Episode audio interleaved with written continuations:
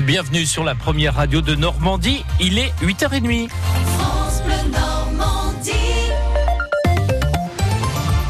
Votre journal avec euh, Didier Charpin et le naufrage d'un bateau de touristes à Budapest. Et ce bilan toujours provisoire, 7 morts, 19 disparus, l'immense majorité des victimes de nationalité sud-coréenne.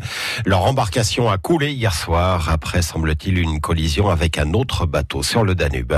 Un suspect en détention après l'assassinat du jeune Théo à Hérouville-Saint-Clair. Il s'agit de l'homme qui s'est présenté de lui-même à la police judiciaire en début de semaine.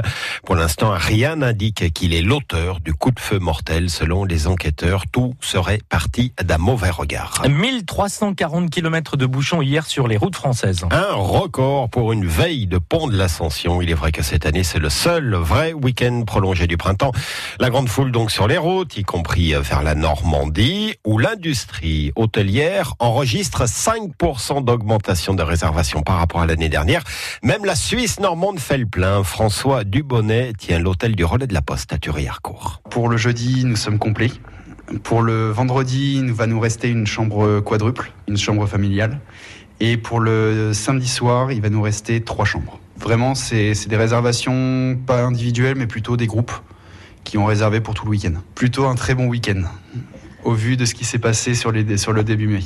Avec les ponts qui ont été en plein milieu de semaine, n'a pas aidé beaucoup euh, au niveau hôtellerie vu les, le nombre d'appels que l'on a, a eu déjà pour le jeudi et le vendredi, qui est où nous sommes déjà quasiment complets, je pense que les, les, quatre dernières chambres vont être louées euh, sur, pour, des personnes de passage qui cherchent un établissement dans le coin. Les commémorations du 75e anniversaire du D-Day, Emmanuel Macron viendra à Caen mercredi prochain. Le chef de l'État débutera les commémorations par un hommage aux 83 détenus de la prison de Caen, pour la plupart résistants, fusillés le jour du débarquement. Une autre nouvelle étape a été rajoutée pour le lendemain. Cette fois, ce sera à Bayeux. Programme complet sur francebleu.fr. En tennis, un duel intense hier à Roland-Garros dans le match des amis. Benoît Père face à Pierre-Hugues Herbert, deux joueurs habituellement associés en double qui se sont donc retrouvés hier face à face au deuxième tour du tournoi sur la terre battue par c'est Benoît Père qui est sorti vainqueur d'un duel marathon de 4h35 minutes. C'est un match particulier contre Pierre-Hugues, c'est vraiment un super pote, je l'avais dit déjà avant le match. Je me retrouve à jouer un des meilleurs tennis de ma vie. Dans la tête, là où j'ai su être euh, fort, c'est que je suis resté concentré. On a passé un très bon moment sur le cours, on s'est régalé, on a pris beaucoup de plaisir.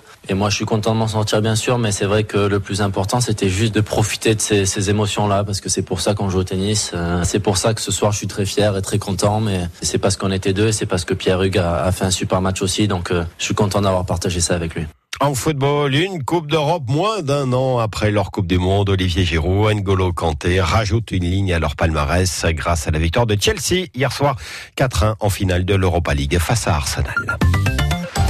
Dans tout juste une semaine, France Bleu Normandie vous fera vivre le 75e anniversaire du débarquement. Et d'ici là, nous vous proposons tous les matins à la même heure notre série thématique Le vrai du faux. Aujourd'hui, gros plan sur les bombardements et une formule attribuée à la ville de Saint-Lô. On retrouve Carole Louis et Katia Lotrouf.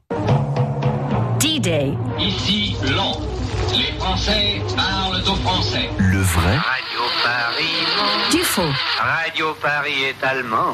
Vrai ou faux? Saint-Lô, capitale des ruines, a failli être définitivement rayée de la carte, Katia Lotrou. Oui, c'est vrai, et pourtant, si on l'avait dit en 40, personne ne l'aurait cru. Quelques bombes allemandes étaient bien tombées au village de Villeneuve, route de Torigny-sur-Vire, mais avec le débarquement, là, tout va changer. Saint-Lô était un nœud de communication et le siège d'une division allemande.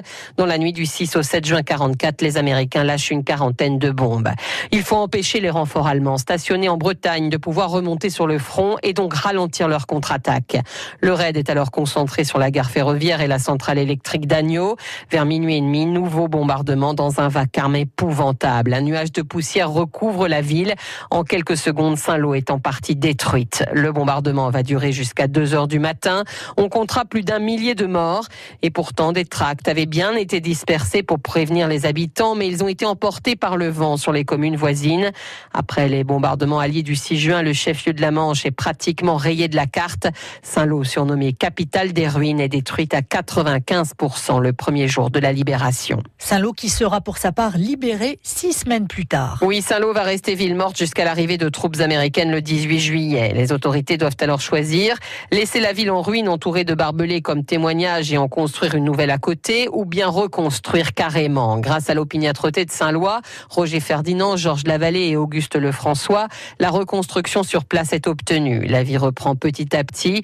Malgré tout, il faudra vivre pendant 20 ans dans une ville en pleine reconstruction. De Saint-Lô et de ses ruines reste aujourd'hui une photo célèbre, celle de deux gamins de 9 et 13 ans, Jean et Max Robin, en pull bleu et rouge sur fond gris, perchés sur une branche d'arbre de la rue des Noyers. On les voit de dos. Les deux enfants posent à la demande de reporters américains. Le cliché est depuis entré dans l'histoire, bien au-delà de Saint-Lô et de ses ruines. D-Day. Fake news. Le vrai du faux du jour J. À réécouter Sur FranceBleu.fr. Avec ce matin Carole Louis et Katia Lotrou.